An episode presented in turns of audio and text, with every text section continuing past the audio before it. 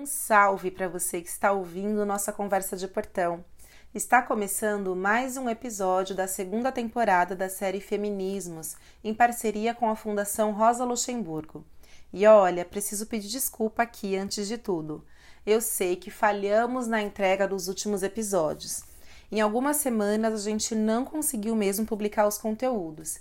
Tivemos alguns problemas, mas as coisas já estão se acertando. Então, vamos seguir o baile.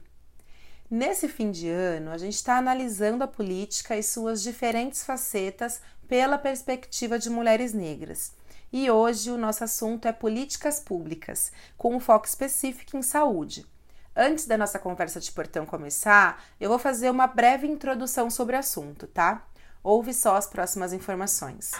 Olhando aí para os números, né, não dá para dizer que a pandemia atinge a todos da mesma forma, né? Só para a gente ter uma ideia aqui, segundo o levantamento da PUC do Rio de Janeiro, enquanto 55% de negros morrem, mor morreram por Covid, a proporção entre brancos foi de 38%.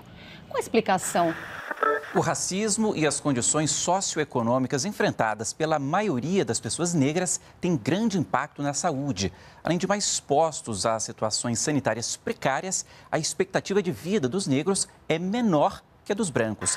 Essas notícias são de 2021, esse ano mesmo que a gente está vivendo agora.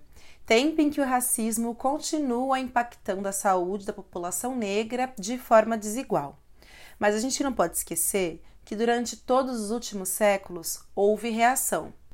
Antes do SUS se tornar o SUS que a gente conhece hoje, o acesso à saúde para a população empobrecida e os trabalhadores informais era bastante precária. Na verdade, assim, nem existia. Mas como o povo faz a hora e não espera acontecer, na década de 70 surgiu o movimento de saúde da Zona Leste, na cidade de São Paulo. Foi liderado por mulheres e o foco era obrigar o Estado a oferecer melhores condições de vida para suas famílias. Esse foi um dos principais passos para a construção popular, porque essa construção do SUS foi uma construção popular no nosso país para que a gente conseguisse começar a construção do Sistema Único de Saúde. Depois de muita luta, não e não só dessa, né, desse movimento, mas de vários outros, em 1988 conquistamos uma nova Constituição. Só aí a saúde passou a ser considerada um direito de todos e todas e todes. E no final da década de 80, ali para o começo dos anos, dos anos 90, a década de 90, cresceu muito o movimento de mulheres negras e do movimento negro, reivindicando que a saúde pública reconhecesse os impactos do racismo no dia a dia da população. Para quem não sabe, a Política Nacional de Saúde Integral da População Negra foi aprovada no Conselho Nacional de Saúde, que é o organismo que tem o dever de aprovar a existência de políticas de saúde no Brasil, foi aprovada em 2006 por unanimidade. Uma construção do movimento negro, do movimento de mulheres negras, é, entregue ao, ao, Sistema Único de Saúde através do Conselho Nacional de Saúde foi aprovada com unanimidade. Ainda assim, foi aprovada e, e não foi imediatamente posta em prática. Hoje, o Conversa de Portão recebe duas convidadas que irão resgatar a história das políticas públicas em saúde pela perspectiva das mulheres negras. É uma conversa que nos lembra que a saúde é um direito e não um favor.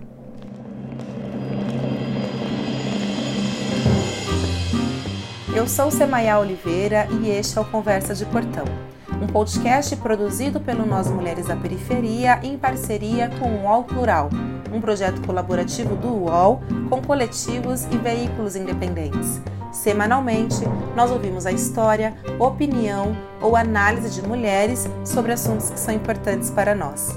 Este episódio faz parte da segunda temporada da série Feminismos, uma parceria do Conversa de Portão com a Fundação Rosa Luxemburgo.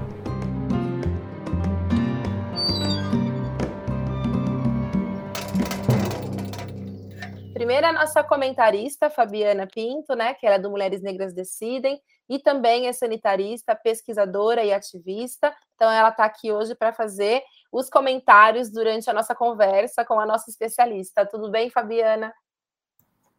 Oi, boa tarde a todas, todos. Boa tarde, boa noite, bom dia, né? A todas e todos que estão nos ouvindo. Eu sou Fabiana, bacharel em saúde coletiva, pesquisadora no Instituto Marielle Franco e articuladora política do movimento Mulheres Negras Decidem.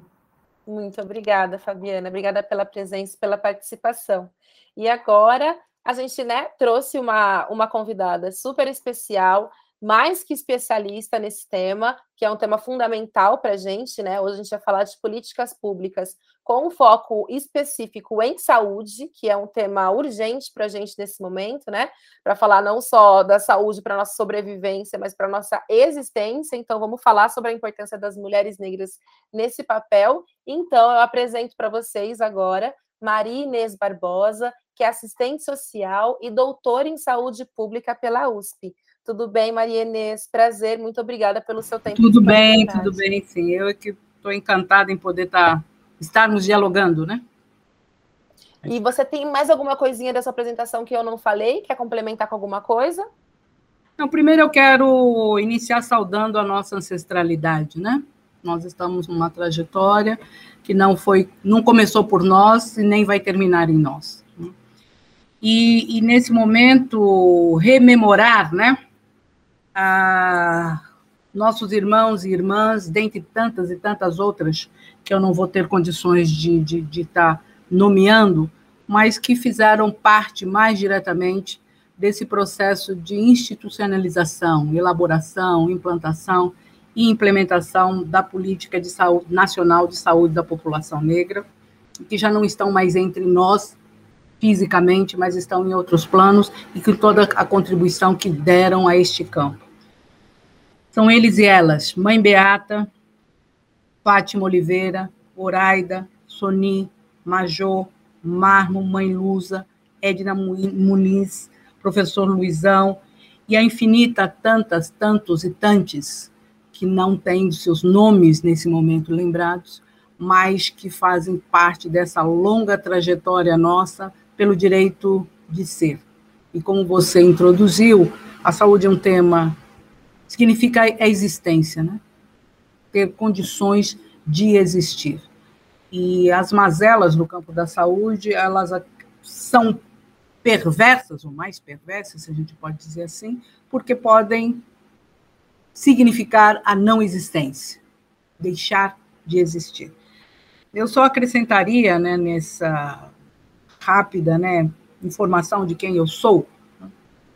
Sou nascida e criada na periferia de, da zona sul de São Paulo, de mãe empregada doméstica, que foi trabalhar desde os seus nove anos na, em casa de, de família. Eu, inclusive, tenho pouca referência de familiares por parte da minha mãe, porque ela saiu do seu meio, foi trabalhar, devo ter, dentre tantos outros e outras parentagem, parentes mais direto que eu desconheço, né, por conta dessa história. E de meu pai, um motorista que foi alfabetizado pela minha mãe. Né. É, a minha mãe esteve até o segundo ano de, de, de, de escolaridade, porque não mais precisaria para trabalhar na casa de família desde os nove anos, e ela alfabetizou meu pai.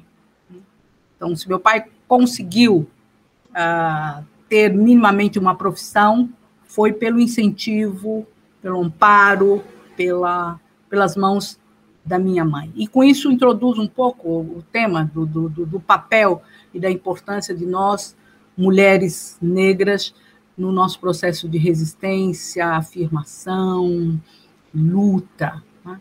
Mas, fora este, né, esse, esse referencial que eu considero importante, eu venho do, do, do movimento negro, né, de, de, de, de, militância tanto em educação popular, que foi antes de eu entrar no movimento negro, mas fundamentalmente no movimento negro, que é isso que me deu base, inclusive para dentro da academia, para poder uh, enfrentar os desafios e tratar de temas até então não tratados, né? Tendo por base essa referência do, do movimento e, particularmente na saúde, fomos nós, mulheres negras, que sempre levamos esse, esse, esse foco, essa necessidade, porque a mulher ela batalha muito fortemente para manter a sua saúde e a dos seus, porque ela sabe o que isso significa, né? Então, Sim. é esse o caminho que eu sigo, trabalhei em, em comunidades de, de, de, base, aí na, na, na, no Itaim Paulista, trabalhei no Hospital do Servidor, fui professora da Federal de Mato Grosso, estive em Brasília, ou seja, nessa área de formulação de gestão de políticas públicas, eu a minha trajetória compreende isso, né? De Sim. estar no governo, na CEPIR, quanto cargo dirigente, de ter estado na ONU Mulheres, coordenando programa voltado para mulheres negras e indígenas na região das Américas e, e, e Caribe, também na Organização Pan-Americana de Saúde, trabalhando com esse tema, tanto em Washington como aqui no escritório brasileiro. Então, é, é, é isso que eu vou poder estar tá partilhando, né? desde a atenção Sim. direta, como na formulação de políticas, tanto no, na saúde como na formação. Sim. Pessoas, né, que está muito. é parte desse processo. Não dá para falar de saúde da população negra sem considerar também o processo de, de formação dos profissionais e das profissionais de saúde. Então, é Total, acho que, nossa, você evocou não só a nossa ancestralidade, né, mas trouxe um chão também, né, para esse assunto, porque não é essa saúde, né, que se pensa apenas, se pensa também, mas eu consegui pisar nesse chão junto com você, da atenção básica, do Itaim até o Washington, né? Então, é muita vivência, muito pensamento e muita corporeidade também. Que honra estar aqui com você. E de que bairro que você é, aqui da Zona Sul de São Paulo? Eu nasci, fui nascida e criada na cidade Dutra, Interlagos. Ah, eu sou de, eu sou nascida e criada no Jardim Miriam, fica, não fica tão longe. É, exatamente, que não fica tão longe, mesmo a Zona Sul. Exatamente. Grande Zona Sul, que é um gigantesca. E para começar, eu, sou, eu, ia só fazer um comentário também Comente. regional, que eu sou do Rio, da Baixada Fluminense. Eu estou adorando também ver esse, essa regionalidade assim das periferias, né? Dos, enfim, vocês são de São Paulo, sou aqui do Rio, de Nilópolis especificamente. É. Experiências periféricas que são diferentes, né, de acordo com o seu território, mas que são muito parecidas, muito semelhantes, né? E agora a gente está aqui em locais diferentes também, né? Eu estou em São Paulo, você está no Rio e você está onde, Marinês, agora? Salvador. Salvador. Pronto. Há gente... 10 anos que eu estou aqui em Salvador. A gente está espalhada por esse Brasil.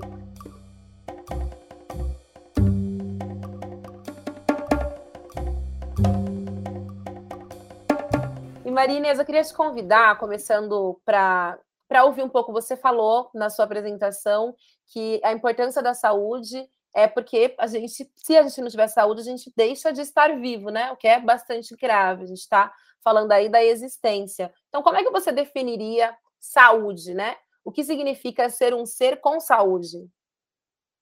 Primeiro, eu acho que a gente tem que pensar saúde para além do biológico e também inserir esse pensar num contexto histórico, econômico, social. Porque se você pensar enquanto ciência, nós tivemos, tivemos e temos grandes avanços na, na, no campo da saúde, né? tanto na área da assistência, da, da, de conhecimento, né, de como funciona. Agora, essa é um, é um, é uma inserção histórica. Você vai estar condicionado e determinado, né? e daí toda a, a, a compreensão no campo da saúde coletiva dos determinantes socioculturais do processo saúde e doença, e que daí falando de nós mulheres negras, do movimento de homens e mulheres negras, você tem que estar considerando como determinando a sua existência, né, a partir de uma leitura que compreenda o patriarcado, a dominação econômica por classes, o racismo. Então, a grande contribuição, contribuição que nós trouxemos para esse campo de, de, de discussão é, foi de chamar a atenção de que o racismo é um dos determinantes porque, embora a, a, o, campo da saúde coletiva é bastante avançado, em especial na América Latina, essa discussão dos determinantes sociais, a partir da década de 70, 80, é bastante forte e arraigado. Nós temos contribuições assim imensas nesse campo. O racismo não era considerado como um determinante. Se apropriou, né, no campo da saúde coletiva, dos conhecimentos, teorias, metodologias das ciências sociais, embora nossas ciências sociais tenha já reconhecido desde a década de, de, de, de quando a gente fala da escola de sociologia da, da USP, né, a questão do racismo como determinando e ele se reestruturando e que com o avanço do capitalismo ele não cessaria, porque se faz uso disto para continuar o processo de expropriação, de dominação, essa discussão não estava presente no campo da saúde coletiva, que é um campo bastante avançado. Contribuições não dá para negar. Quando você, quando a gente estabelece na oitava conferência um conceito de saúde, a, fazendo uma análise crítica do conceito de saúde, que tem o seu tempo, a sua historicidade, a, da Organização Mundial de Saúde, como saúde como mais completo bem-estar físico, mental e social, e não ausência de doença, mas isso tem uma história que vai dar uma outra contextualização e implicações na saúde. Então, quando na, na, na, na esse conceito que advém da oitava conferência, que fala uh, saúde é ter casa, educação, trabalho, transporte, um grande avanço que mais tarde é que está sendo discutido no, no âmbito das Nações Unidas, é mais recente, isto, quando se cria lá o, o, o Conselho de, de, Determinantes Sociais em Saúde, o racismo não foi considerado. Então, a, a, a, e isso efetivamente é uma contribuição. O campo saúde da população negra fomos nós que criamos. Com, se voltando para a universidade, trazendo esse olhar em especial de nós que estávamos na militância, seja nas organizações de mulheres, seja na organização do movimento negro de forma mais, mais geral. Né? Somos nós que cunhamos isso. Sim. Ao não considerar o racismo como um determinante, a gente avança na saúde enquanto direito, considerando os seus outros determinantes, mas não, não se avalia e, e, e, ao não considerar, você não intervém, você não altera, você não rompe com essa, com essa lógica. É, e aí, Marinês, eu queria que você compartilhasse um pouco para a gente essa importância da política pública, né? Porque, bom, a gente tem a política de saúde integral da população negra, depois a gente pode que, que discutir se está sendo implementada ou não e quais são os desafios disso, mas qual é a importância de disso que você acabou de falar agora, né? De pessoas negras que fazem parte do movimento negro, que pisam no chão, que você já trouxe aqui pra gente, né? De qual é o chão que você pisa. É, como que a gente é importante para a criação dessa política pública, né? O que muda quando a política pública é criada a partir dessa perspectiva? Primeiro, eu acho que quando você pergunta, né, por que da importância da saúde pública?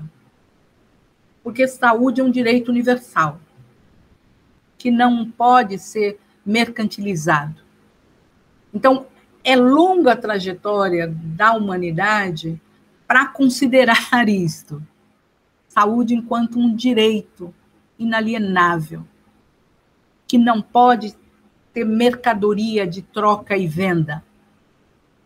Então, pensar na saúde, pensar no coletivo, pensar no indivíduo, como ele adoece, como o coletivo adoece, é o papel que, que, que, que as bases nos dão da epidemiologia social, onde eu analiso quais são as formas, eu vou para além da biologia e verifico que somos todos afetados ou estamos propensos a determinados problemas de saúde, mas isso dependendo do corpo em que ele atinge, do que é esse sujeito e sujeita e sujeito na sociedade, que hora estamos analisando, vai dar uma diferença muito grande. Então, quando, então a saúde tem que ser efetivamente um direito.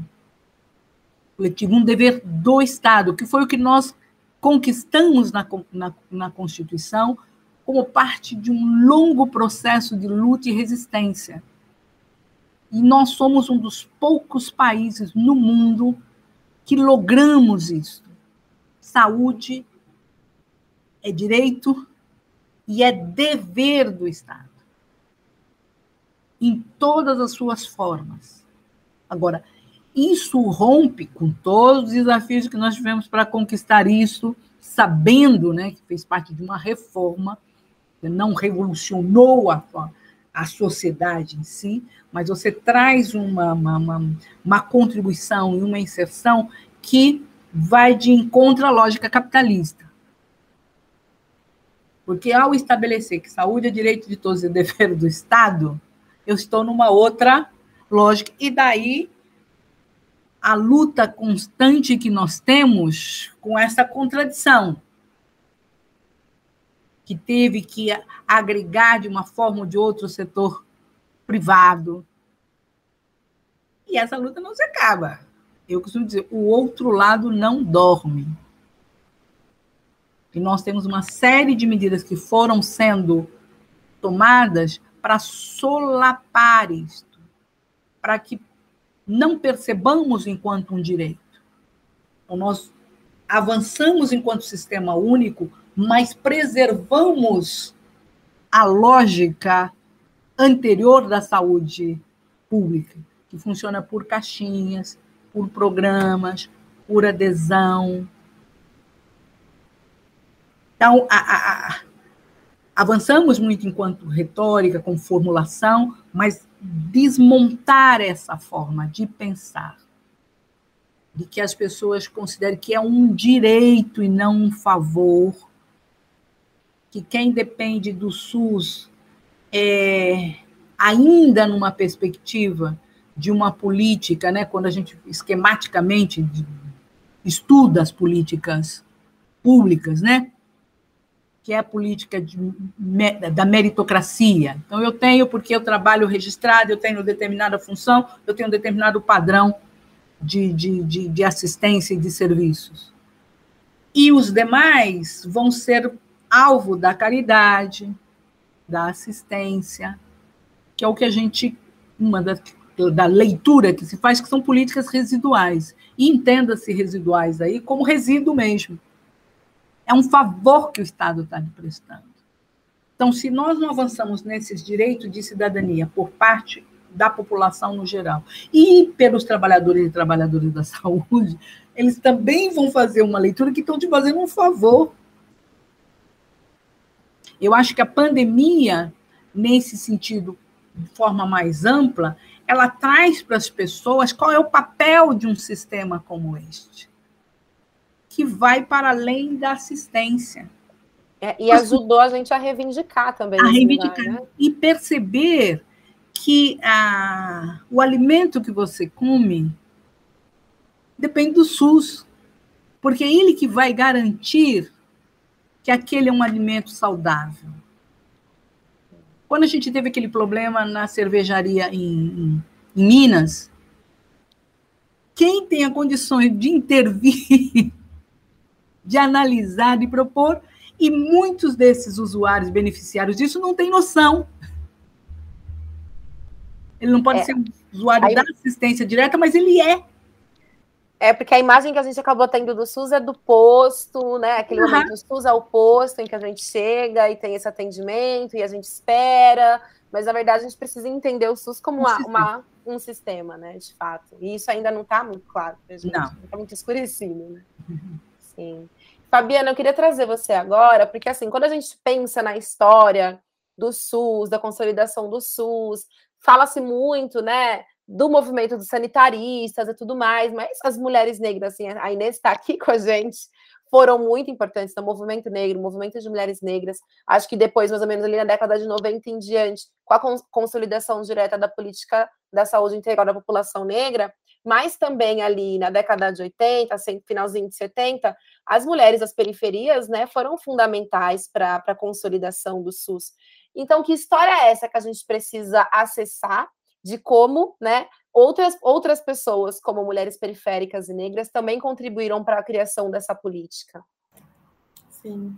Ouvindo a Marinês falando, assim, eu estava com a cabeça fervilhando, porque é realmente só antes de retomar, acho que tem uma dimensão que a pandemia de fato trouxe, é, que não é uma coisa boa, porque é muito difícil falar que teve alguma coisa boa né, durante é, esse período com tantas perdas. Mas eu acho que essa retomar a dimensão do SUS universal e não de um SUS, de um sistema para gente pobre, digamos assim, né, essa coisa residual, é, foi fundamental. E eu acho que a vacinação, principalmente na minha leitura, vacinação, o debate dos leitos, dos leitos né, de UTI, é, da atenção ali especializada trouxe isso, mas a vacinação deu, jogou um balde de água fria quase na cara de todo mundo, que é assim, querido, sem o SUS você pode ter o seu plano, mas você não vai garantir a sua saúde. Não adianta você pensar só no seu, né?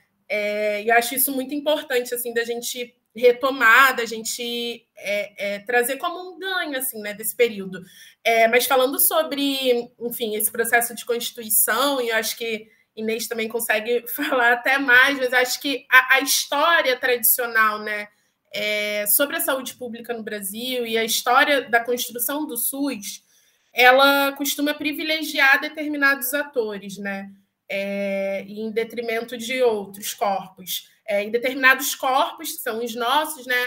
É, que foram grandes responsáveis também por avanços, e aí na década de 70, na década de 80, mesmo na consolidação naquela construção, é, são esquecidos como esses agentes políticos, né? Eu acho que isso é uma coisa que o, o próprio movimento Mulheres Negras Decidem, a gente retoma muito isso, como as mulheres negras, no caso, né, que somos nós, fomos agentes políticas da construção de, das principais políticas públicas estruturantes do nosso país. É, então, pode ser comum associar, por exemplo, o movimento da reforma sanitária a um movimento que não passa é, por comunidades tradicionais, por movimentos sociais, por movimentos de base, e isso é ignorado propositalmente. É, quando, no, né, no entanto, pensando nessa construção e implementação de políticas públicas desse período, é, profissionais, dos movimentos de profissionais que da assistência, do serviço social, da enfermagem, é, que contribuíram para a criação, para a implementação, para um aprimoramento ao longo da história, né, é, de programas que depois se configuraram como políticas é, para o nosso sistema, que hoje atende grande parte da população, a cor dessas pessoas é a cor negra. Então, como que isso pode estar desassociado? E aí eu acho que também é, tem a história, assim, por exemplo, a história da, da construção da Política Nacional de Atenção Básica, que é uma, não vou falar nem da política de saúde da população negra, mas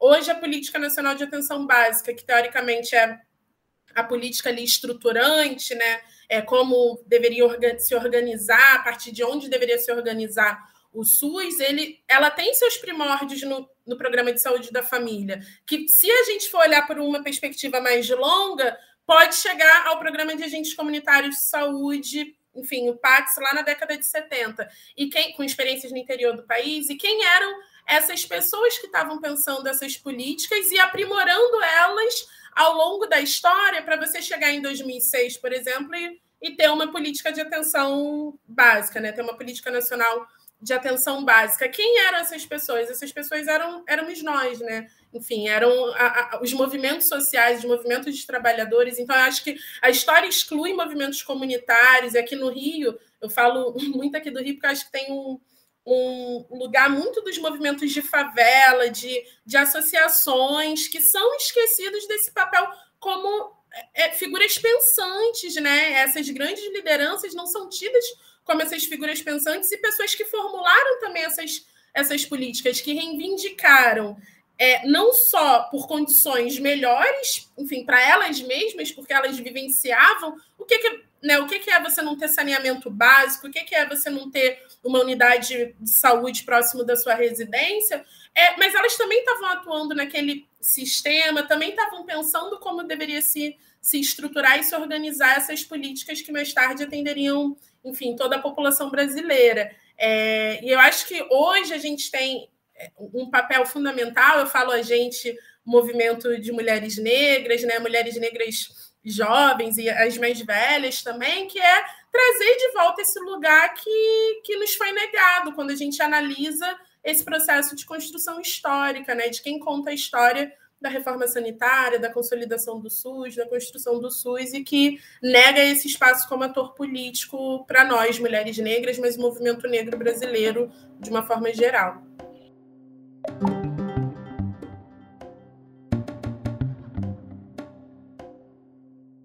A gente faz para a gente resgatar, de repente, nas pessoas essa ideia de que elas podem fazer parte dessa construção de uma nova política e como é que o movimento de mulheres negras, o movimento negro, ainda continua enfrentando né, essa reversão de como a gente continua atuando como atores para reverter a saúde que a gente tem tido acesso hoje. É, eu acho que, para além de, desse ponto mais diretamente, acho importante também trazer a, a, a chamar a atenção né, por todo o nosso processo de conhecimento em termos de saúde. Nós tem-se uma sabedoria e um conhecimento que preservaram, cuidaram e cuidam da vida. E uma concepção de, de, de saúde que não se atém apenas ao biológico. Tem um componente da espiritualidade, da forma de ser, estar e pensar no mundo, que se contrapõe a essa formulação, né, no campo das ciências da saúde, uh, racional. Né? Então, essas são contribuições e reconhecer que nós também somos portadores, nós e tantos outros povos, indígenas, ciganos, de conhecimento neste campo. Então, esse é um, é, é esse é um, um aspecto que nós também devemos estar trazendo nessa, nesse diálogo. E principalmente porque quando a gente fala em romper com a colonialidade do poder, com essa forma de conceber e estruturar as, a existência das pessoas, e, e, e, trazendo um pouco do conceito da, da interculturalidade, a interculturalidade não é uma junção de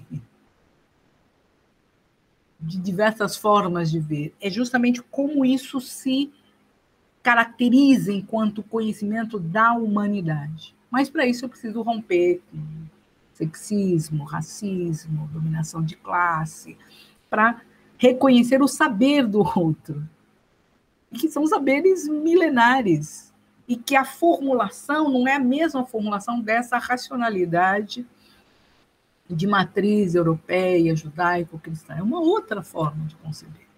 Então, nós temos isso. Nós temos também que, ah, como bem levantou a Fabiana, nós sempre fizemos parte desses, desses agentes de transformação.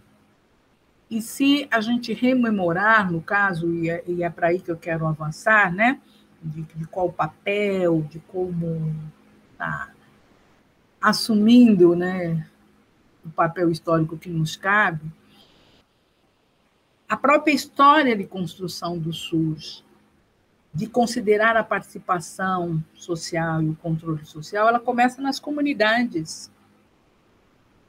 Na luta que se tinha, porque eu preciso de uma unidade de saúde em tal lugar, o saneamento não está funcionando, a casa não está bem, o transporte. Então, essa concepção de saúde ampliada, ela está presente nos movimentos. E é isso que vai fazer parte, sem você nominar o quem, quem são os, os sujeitos e sujeitas e sujeitos históricos desse processo, na própria formulação da Lei 8142, que vai tratar do controle e participação social. Ela vem dessas referências.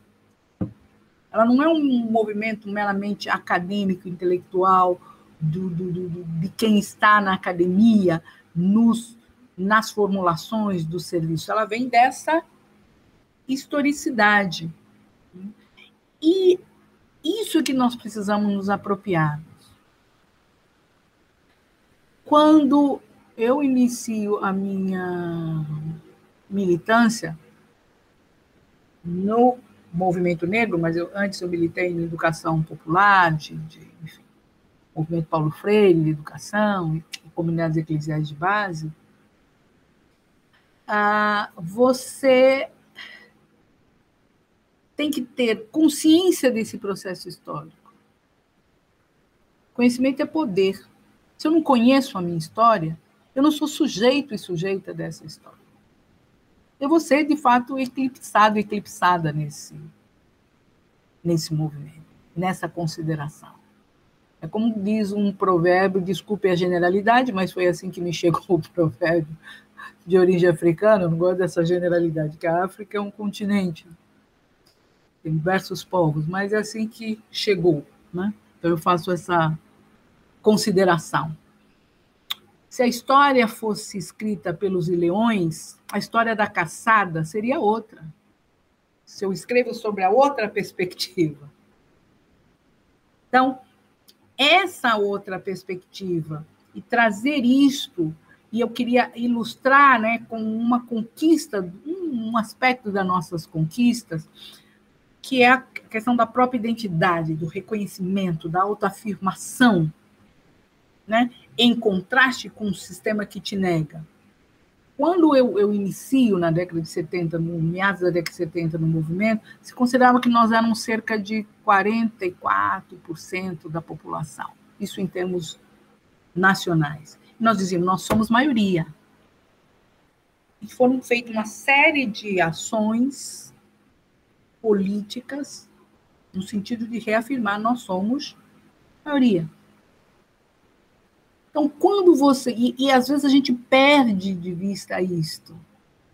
Quando hoje, estatisticamente, se aponta que nós somos a maioria da população, há 30, 40 anos atrás não éramos estatisticamente, embora fôssemos de fato. Então, isto é algo que é resultado, isso estou falando mais contemporaneamente, né? É óbvio que a nossa trajetória é muito mais larga que isso, né? Mas isso é um, um dado. Quando a gente lutou no campo da saúde para ter os dados desagregados, não é desagregar por desagregar. É porque ser mulher, ser negro, ser indígena, ser cigano, ser pobre, vai te dar vai impactar as suas condições de nascer, viver, adoecer e morrer. Por isso a necessidade dos dados. Mas fomos e somos acusados de estarmos racializando de que a conquista do acesso universal e igualitário suplanta isso. Não, em contextos marcadamente dominado pelo patriarcado, domínio de classe e pelo racismo, eu tenho que considerar isto.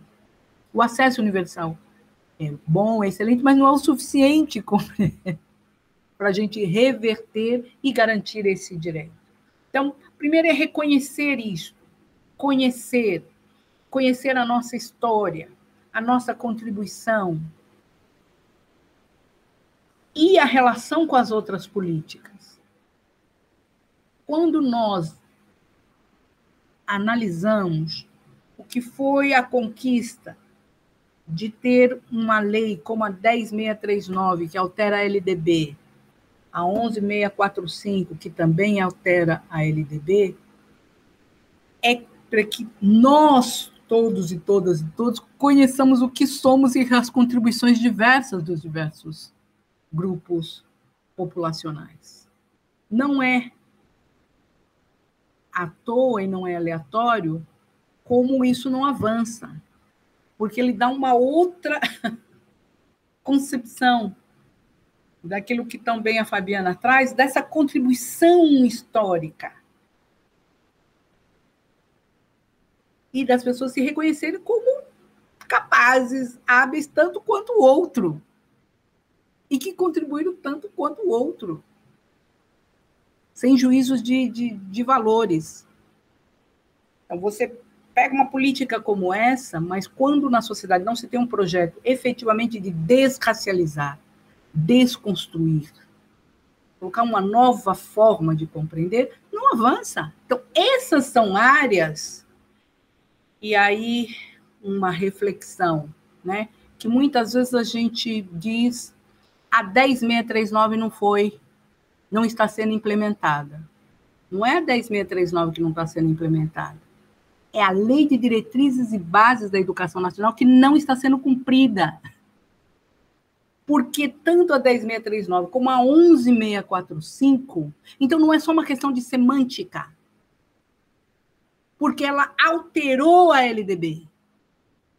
Ao fim e ao cabo, a imensa maioria das, das instituições de ensino desse país não cumprem com a lei maior de educação desse país. Não é só 10.639 a 11.645, é a, é a linha dorsal das diretrizes da educação no país que não está sendo cumprido. É, porque a gente acaba reforçando uma política, né, que faz parte, mas tem um projeto muito maior, né? Então, a gente não precisa racializar também né, as políticas. Não, Ela faz até, parte. E até compreender que é algo que a gente conseguiu avançar.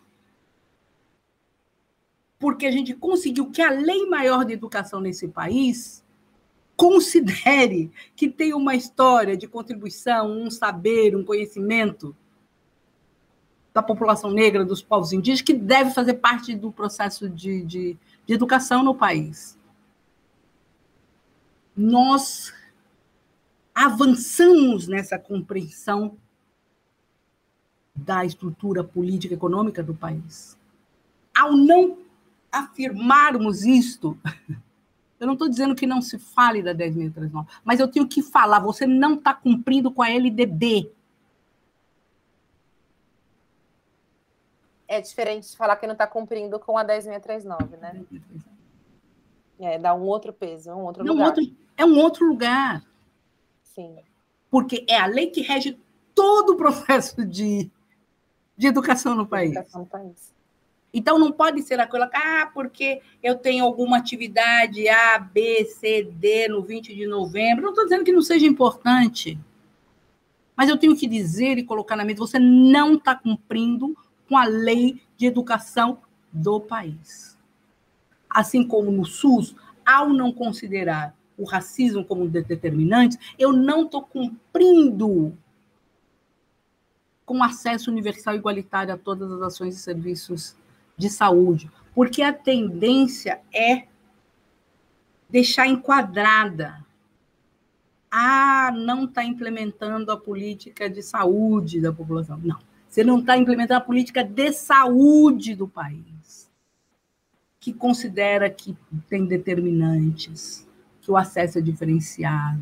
Então, você traz para um patamar de luta política que de envergadura nesse sentido, e que fomos nós que somos responsáveis por garantir que o acesso universal igualitário às ações, todas as ações de serviço de saúde, sejam alcançados, tendo que considerar a nossa história de exclusão, de, de, de apropriação indevida dos bens socialmente construídos. É, é isso, é esse caráter político e de projeto político para a nação. É, e aí eu acho, Fabi, Fabiana, já estou chamando de Fabi, né? Porque esse povo de São Paulo não pode, pode chamar. Um pode ver um nome que quer encurtar.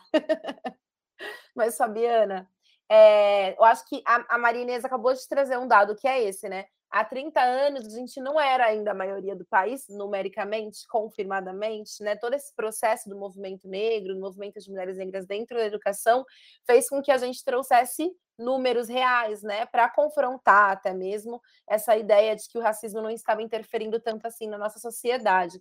E hoje a gente tem outros números também da presença de mulheres negras, homens negros também, acho que mulheres negras de uma forma mais expressiva dentro da política institucional. Então, antes, é, quando o movimento de mulheres negras, o movimento negro estava lá atrás pressionando para novas políticas, a nossa representatividade interna era muito diferente também. Como que você acha que esse novo cenário contribui para que a gente possa fiscalizar as políticas públicas que não estão sendo implementadas, né, das que já foram criadas, e até mesmo fazer com que isso avance mais? Você vê essa rede funcionando? Como é que você vê isso acontecendo numa perspectiva da presença de mais mulheres negras dentro da política institucional?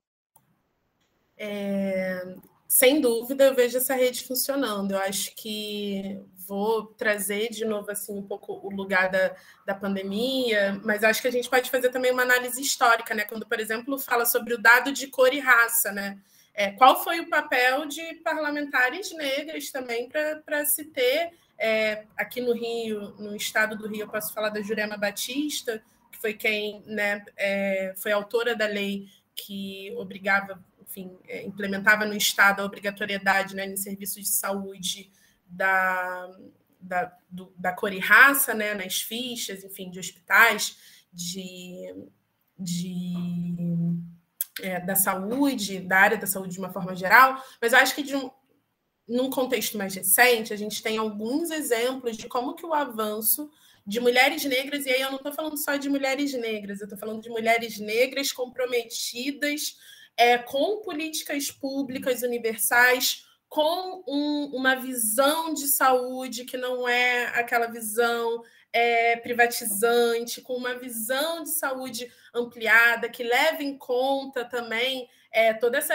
dimensão, inclusive espiritual, né, que leva em conta, em conta outras dimensões de saúde, que não é a ausência da doença e toda né, é, essa coisa mais, enfim, que nós tínhamos antes. Eu acho que é, o avanço de né, você ter eleito nos últimos anos, e a gente vai fazer o recorte de 2018 para poder pegar o que, que foi agora a pandemia, é, mais mulheres negras permitiu, por exemplo, é, que durante no ano passado é, quando você olha para o Brasil, né, para as casas legislativas no Brasil, para as assembleias legislativas, os primeiros projetos de lei que, que tratavam sobre criar uma fila única né, é, dos leitos de UTI. Então, criar uma fila única, falar que todos os leitos de UTI que naquele momento estava em crise, não se tinha leito no setor público, é, tinha que ir para o setor privado, e às vezes no setor privado também não tinha. Os primeiros projetos de lei que que versam sobre isso bem no início da pandemia são de parlamentares negras. A gente tem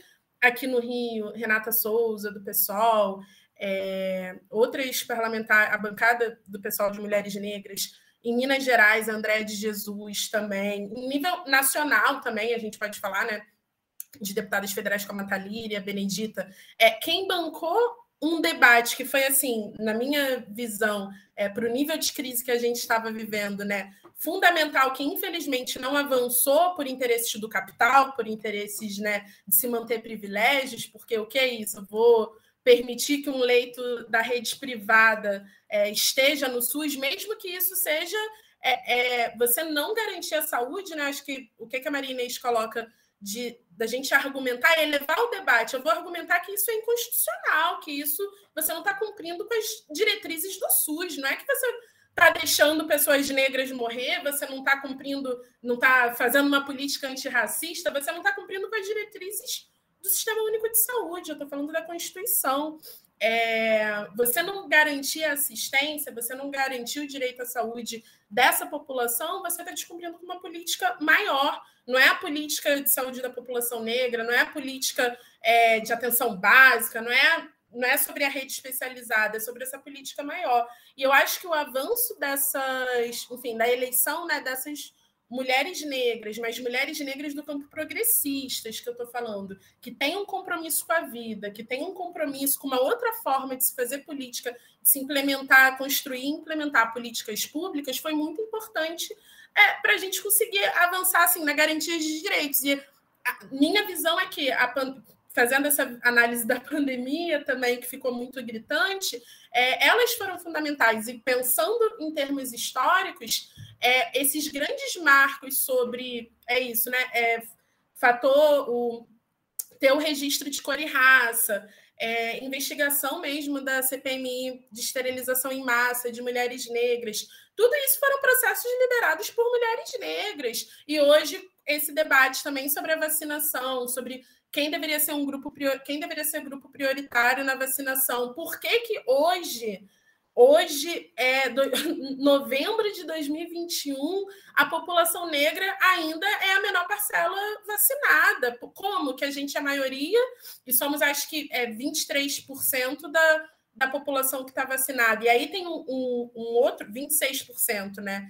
É, 23% dos imunizados, e aí não tem o registro sobre cor de 26% dos vacinados. Isso significa que, ainda que todos eles fossem pessoas negras, nós não seríamos a maioria das pessoas vacinadas no país. Então, assim, quem que está promovendo esse debate e reivindicando que não, quem tem que, né, quem tem que estar tá priorizado são as pessoas que moram em, em, em regiões de maior risco, são as pessoas que, né, que estão se expondo mais, são os trabalhadores e trabalhadoras que têm se exposto, que não pararam um minuto na, durante essa pandemia, que não tiveram direito a isolamento. São essas mulheres negras são essas parlamentares negras do campo progressista que conseguiram avançar nesse debate e na cobrança é, pela implementação e efetivação né, dessas políticas públicas que nós temos, dos direitos que estão garantidos na Constituição quando a gente está falando aqui do SUS. É, então, acho que, enfim, eu enxergo, e acho que o, o, movimento Mulheres Negras Decidem também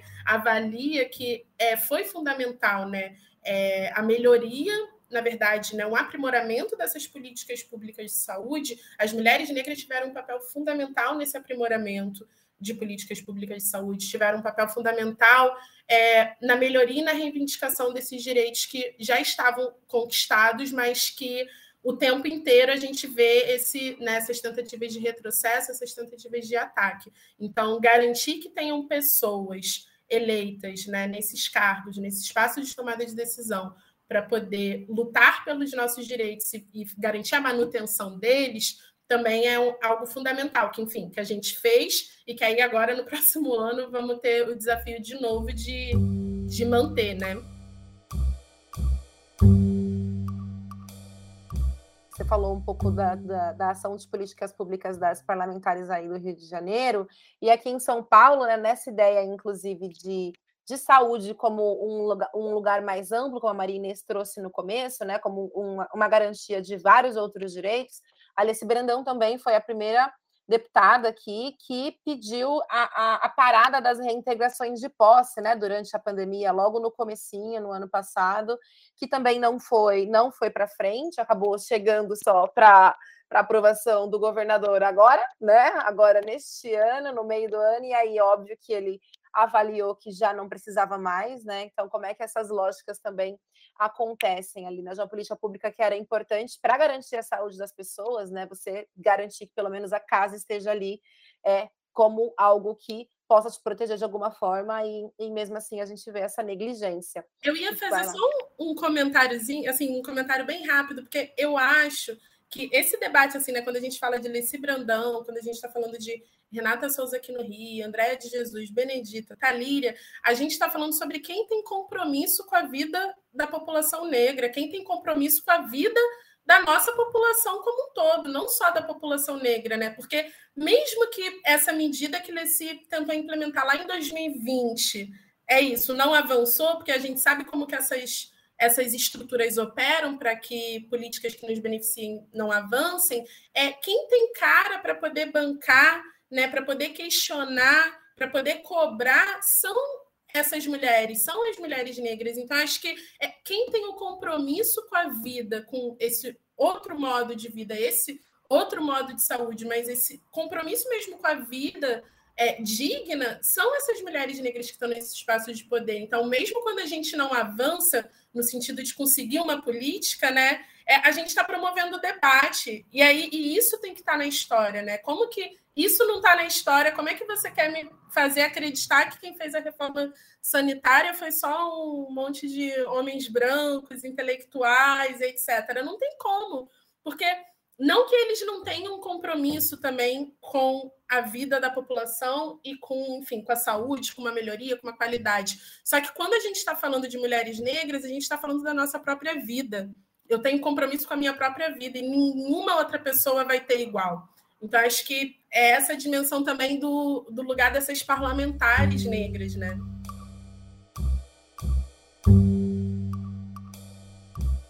Marinês, para a gente encerrar, você começou a sua fala dizendo muito de que a gente está vivendo um momento em que talvez, vou, vou, usar nessas palavras, não é, não vai resumir o que você disse, mas é, você colocou muito nesse lugar que com a pandemia parece que ficou mais exposta a importância do SUS para a gente e que talvez isso possa fazer com que a gente se comprometa um pouco mais. A gente viu muito nas redes sociais, né, as pessoas usando as, a camiseta do SUS, indo votar, né? E, e, esse amor pelo SUS voltou de um jeito muito forte.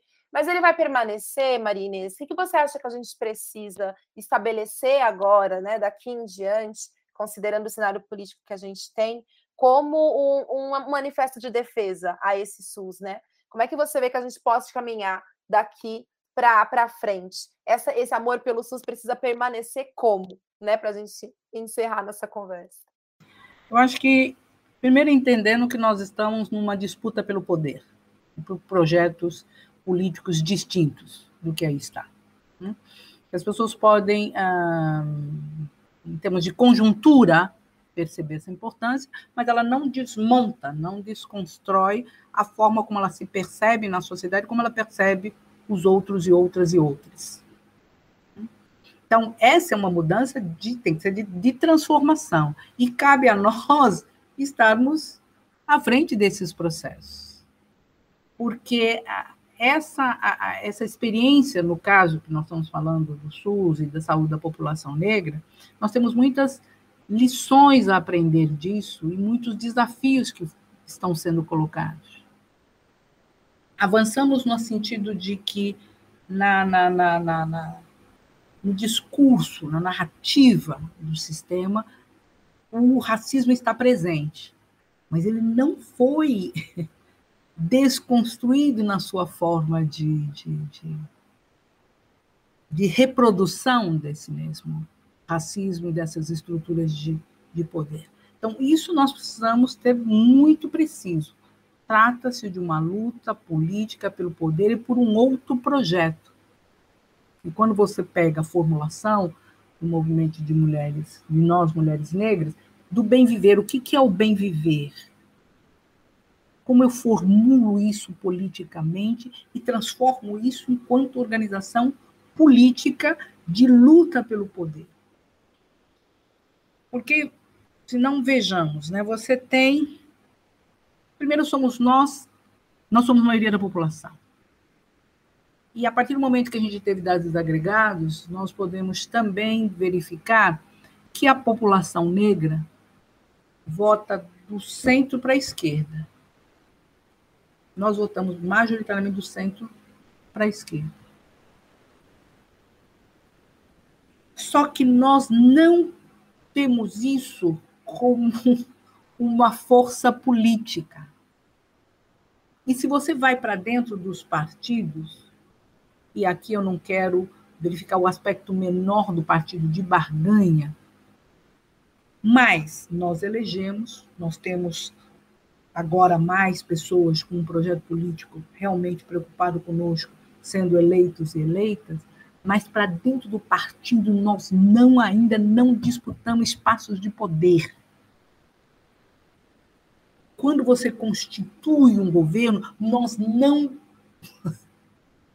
brigamos para ter determinados papéis que correspondam à nossa força política.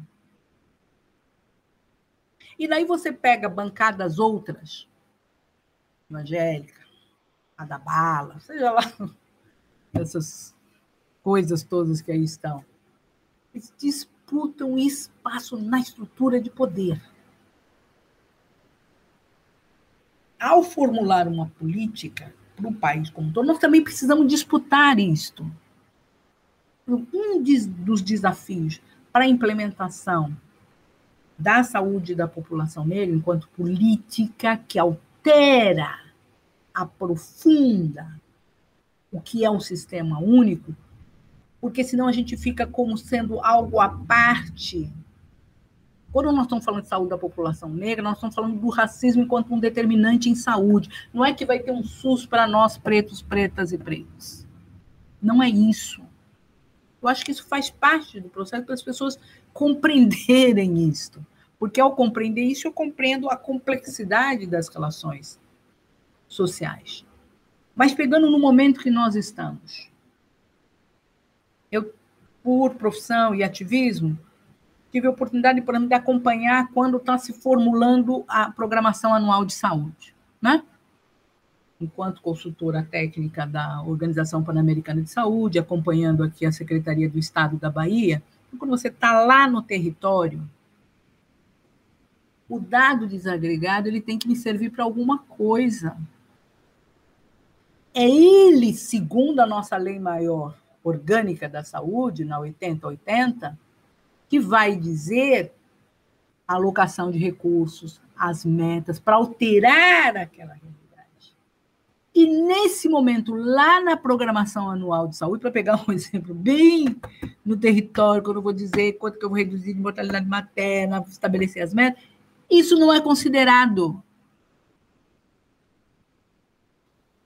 Então, vencemos na retórica, mas temos um desafio grande para romper com isso, porque nós temos que estar nesses espaços. E vocês já mencionaram, não é estar por estar, não é peles negras, máscaras brancas. É um compromisso, uma responsabilidade de transformar. É importante a representação? É, mas muito mais é o compromisso de, ao estarmos lá, temos essa responsabilidade e compromisso com o nosso povo. Eu costumo dar um exemplo assim bem sensível, né? Da, da, da, da, da complexidade que é isso tudo. Então a gente pega um dado, né? Nós, mulheres negras, morremos mais por morte materna, né? E é dado que a gente já tem. Então eu sempre faço essa pergunta quando estou nos processos de formação, vários. O que o horário de, de funcionamento da unidade tem a ver com isso? Uma unidade que funciona das 8 às 17, desconsiderando aquele território que pulsa, vibra, que as pessoas comem, trabalham, vivem, esse horário não pode ser determinado assim no escritório. Então, é essa complexidade que está vinculada ao processo de formação. Quem são as e os profissionais e esses profissionais que nós estamos formando? Com dinheiro público. Como está o processo do, da PEC, do Serviço Público Civil, que obrigaria aqueles e aquelas formados por universidade pública a irem trabalhar durante pelo menos dois anos nos espaços em que a sociedade precisasse. Está lá. Não avança. Não há interesse para fazer avançar. Aí a gente vem com as caricaturas agora, né? Mais médico pelo Brasil e todo um que não vai dar tempo da gente estar tá discutindo aqui agora, de privatização, inclusive da atenção primária à saúde. Então, estar dialogando sobre isso com as pessoas, nas redes. E finalizo, né? Nós lutamos muito para ter representação no Conselho Nacional de Saúde. Né? Desde lá de 2006, a gente tem como movimento de homens e mulheres negras. Para além das outras representações de pessoas negras que, que vêm através de outras inserções sociais. Qual a conexão? E daí não é só um desafio para nós, de quem está lá representando e as, e as bases. Porque são os limites e possibilidades desse tipo de representação. São reuniões mensais que você delibera se você considerar os 50% de sociedade civil, mais 75% de trabalhadores e trabalhadoras, nós somos a imensa maioria dentro do Conselho Nacional de Saúde que delibera, aprova, desaprova, propõe, fomenta, traça diretrizes. Isso é um poder grande, mas ele precisa ser efetivamente, temos que nos apropriar disso.